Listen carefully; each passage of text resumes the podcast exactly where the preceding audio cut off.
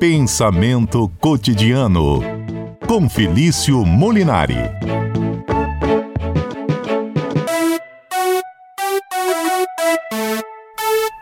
Oi, Felício, tudo bem? Boa tarde. Boa tarde, Mário. Boa tarde, ouvintes da CBN. Todo mundo me ouve bem? Todo mundo me ouve tranquilo? Perfeitamente. Você gosta de competição então, tá assim? Tá ou você acha que tem coisa que não tem que ter competição? Tipo carnaval, escola de samba. Olha, ah.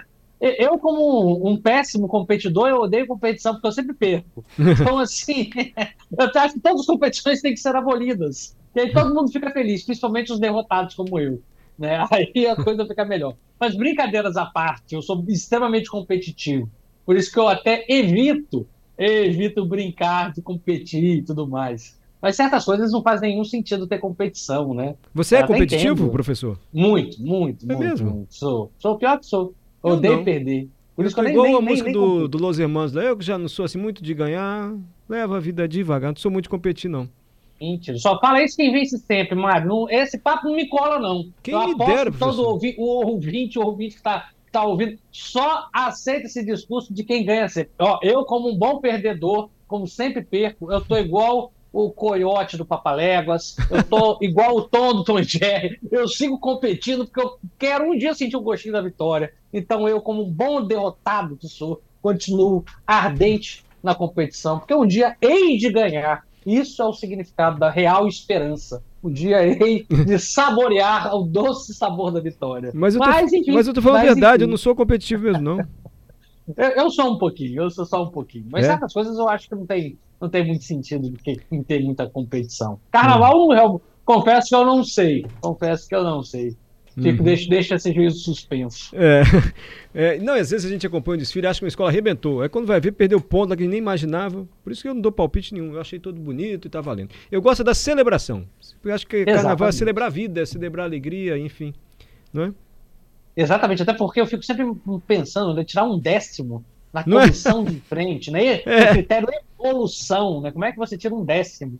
É, é. Um, um critério, mas como assim, como eu não entendo, prefiro não opinar né, melhor não opinar, mas é um trabalho árduo de avaliação das escolas de samba.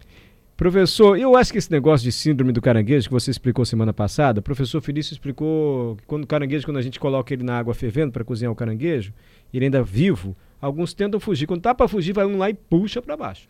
E joga para água quente de novo. Ninguém vai sair daqui não, ninguém vai acender não. E dizem que o capixaba tem essa síndrome do caranguejo. Será que é só capixaba, professor? Ou pois é. Não tolerar o sucesso alheio é algo que faz parte, às vezes, do ser humano, assim, de alguém próximo, é. o sucesso alheio de alguém próximo. É. Exatamente, acho que você começou num bom ponto, e é exatamente esse o ponto que eu convido o nosso ouvinte a pensar um pouquinho aqui com a gente. Confesso que essa primeira impressão, essa primeira, primeira vez que eu ouvi essa história, foi na mesa de um bar. Uh, vou até fazer uma, uma, um merchan indevido aqui, foi no antigo Calipe, enfim, não resido mais em Vitória, mas deve estar aberto ainda, ainda deve existir o Bar Calipe. Jardim, Jardim da, da Penha, Penha, existe?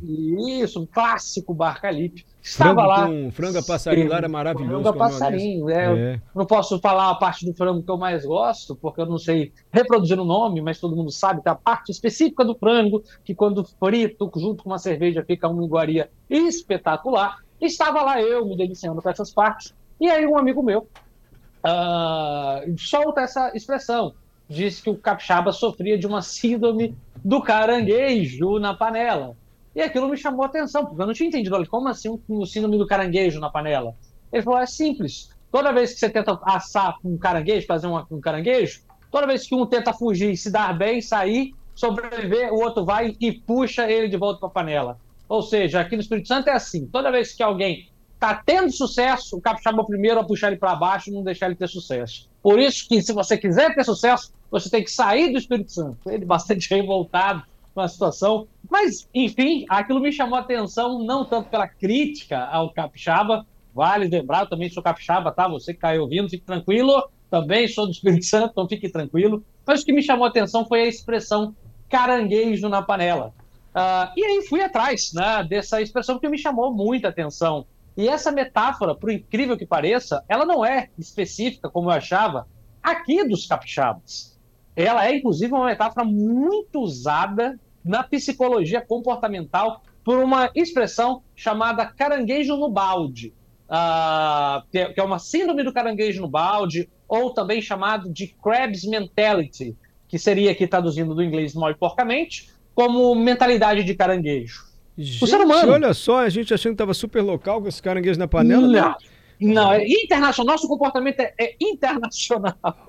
Ou seja, essa ideia de não tolerar o sucesso alheio, né, do se eu não consigo, então ninguém vai conseguir, uh, ela é muito mais humana uh, do, que, do que a gente pensa.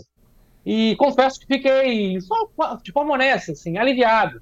Porque nós, uh, que eu falo de capixaba para capixaba, eu sei que o Mário é capixaba, sei que Sim. muitos aqui que estão ouvindo, às vezes você que está ouvindo também é capixaba, muitas vezes nós capixabas somos muito duros com nós, com nós mesmos, com os nossos costumes, danamos a falar mal de tudo e de todos, uh, e confesso que fiquei um pouco aliviado em saber que essa, esse comportamento que de fato nós temos não é só nosso, é humano, é um comportamento encontrado em vários lugares. E muitas empresas, inclusive, estudam esse comportamento, porque é um comportamento muito prejudicial dentro da empresa. Você que está me ouvindo, com certeza você já presenciou isso no seu trabalho. Você consegue desenvolver um trabalho bacana, e aí, quando o seu chefe te elogia, ao invés de as pessoas falarem, pô, parabéns, o cara ganhou, às vezes nem é no seu trabalho, você só se deu bem fora do trabalho. Ao invés das pessoas ficarem felizes, as pessoas querem te puxar para baixo. Essa é a mentalidade do caranguejo que tanto nos, digamos, uh, nos assombra, não só no Espírito Santo, mas nas no nossas relações afetivas, seja aqui, seja fora, seja nos Estados Unidos,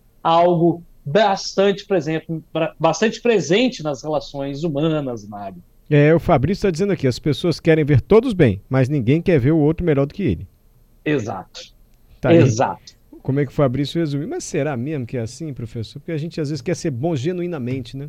Eu sou uma pessoa do bem, quero ver todo mundo bem. Quer mesmo, será? Quer, mas não quer, enfim, né? É, a, a, ideia eu acho que não é nem que a gente não queira ver o outro bem, eu acho que todo mundo quer ver o outro bem. Mas não o problema é quando o outro. Exatamente. E é, na verdade, aquele, aquela, aquela linha tênue, né? Que pode ser condensada na seguinte frase. É uma frase bastante uh, presente na literatura inglesa pela frase se eu não posso tê-lo, então você também não pode. Né? Se você não, se eu não posso fazê-lo, então você também não pode. Uh, isso a gente percebe até no comportamento das crianças, né? Uh, se uma criança não pode comer brigadeiro, ela não vai deixar nenhuma criança comer brigadeiro e vai dedurar todo mundo. É, é, é algo bastante instintivo. Uh, e é claro né, que é, é, é um comportamento que ele está muito alinhado a dois, dois sentimentos que, inclusive, a gente já falou aqui no programa, que são a inveja e a cobiça. Exatamente. Principalmente a inveja, né? Uh, depois a gente pode, inclusive, na sequência, a gente ainda tem um tempinho, falar desses dois, uh, desses dois sentimentos. Mas, a princípio, uh, para início de conversa, a mentalidade do caranguejo seria isso, que é bem comum. Assim que uma pessoa começa a ter sucesso, não só uma pessoa, mas um grupo de pessoas tenta puxar ele para baixo. Isso é bem notório no seguinte: os caranguejos eles puxam, seja por inveja, por sentimento, é, qualquer caranguejo que tenha mais autoconfiança. Então, se, se, a pessoa começar a se sentir autoconfiante, se a pessoa começar a se sentir muito bonito, se a pessoa se, continuar se sentindo ali muito feliz, muito alegre, você pode ter certeza que o grupo de caranguejos vai fazer com que ela volte para o fundo do balde e se sinta de novo pertencente a esse grupo de caranguejos, sendo fervidos, sendo ressentidos, né, por essa amargura da existência. Tem ouvinte que mandou áudio para você. Quem é, Daniel? Eita, é o... lá vem bomba. Vem nada, vem nada. O pessoal te adora, professor. É o Felício, né? Não é o Felício, mas é o Felício. Felício é nosso doutor oh, meu xará. em filosofia e o Felício nosso ouvinte. Isso, vamos ouvir o áudio dele. Programação aqui, o capixaba, em todos os sentidos, é empurrado para baixo. O patinho feio da região sudeste, na verdade, disputando com grandes capitais, dificilmente se destaca aqui no Espírito Santo. É verdade, música, turismo, tudo aqui é sofrido. Bom, ele não fala especificamente sobre um sentimento humano, mas reclama da nossa condição que geográfica, social Isso. e econômica, professor. é, bom, uh, Mário quer falar alguma coisa? Quero chamar o repórter CBN, daqui a pouquinho você volta, pra gente só encerrar e responder o feliz, pode ser? Pode ser. Continuamos aqui no nosso quadro Pensamento Cotidiano com o doutor em filosofia, professor Felício Molinari. E movimentou nosso WhatsApp aqui seu comentário, professor. Eita! Mas o Lando está corroborando bom, aí com você. Bom. O pensamento do Lando vai totalmente ao encontro do que você falou. Ele diz o seguinte: olha, é. É algo humano isso, não é um capixabês, não. Esse, essa síndrome do caranguejo. E o José está falando sobre o comentário do Felício, não do senhor, mas do Felício ouvinte que se queixou que o Espírito Santo é simpatinho feio aqui da região. Ele disse que era assim, por muitos anos éramos assim, mas aos poucos estamos encontrando o nosso espaço, seja em qualquer área. Esse foi o comentário do José. Tem mais gente mandando áudio, não tem, Daniel? Tem, tem um áudio aqui do Gledson, vamos ouvir, Felício. Serviço de logística e comércio. Deixa eu começar de Boa novo. tarde, Mário. Eu Boa. trabalho com serviço de logística e comércio, Olá, então eu Gledson. vivencio isso todos os dias. Às vezes você vai numa loja de parafuso, do lado tem a de porca. Você pergunta, você chega procurando a porca. Aí o dono da loja fala que não tem. Você pergunta ele, você tem como indicar? Ele diz que não, sendo que às vezes do lado da loja dele ele tem. Então as pessoas no comércio aqui elas não têm essa hombridade de serem generosas e indicar onde que possa ter, né? Mesmo elas sabendo onde. Não, deixa de ser um exemplo aí da síndrome do caranguejo. Movimentou nosso WhatsApp, hein, professor Felício? Pois é. Acho que toda a autoanálise, né? Ela é boa. E, e fica ba- é, bacana por conta disso. Acho que a gente pega um pouco mais leve com a gente mesmo quando a gente nota que esse comportamento ele não é só do capixaba. Não é só do capixaba. Porém, o fato de não ser só do capixaba não alivia a nossa barra. Porque nós também somos assim.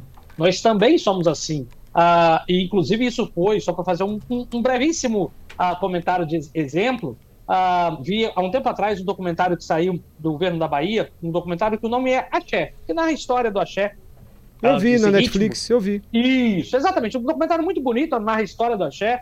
Para quem viveu, como eu, a década de 90, foi o grande apogeu do Axé. Ah, e foi, foi uma criança que consumia, porque vim do litoral aqui, capixaba, e a gente ouvia isso, queria ou não, mas a gente era obrigado a ouvir.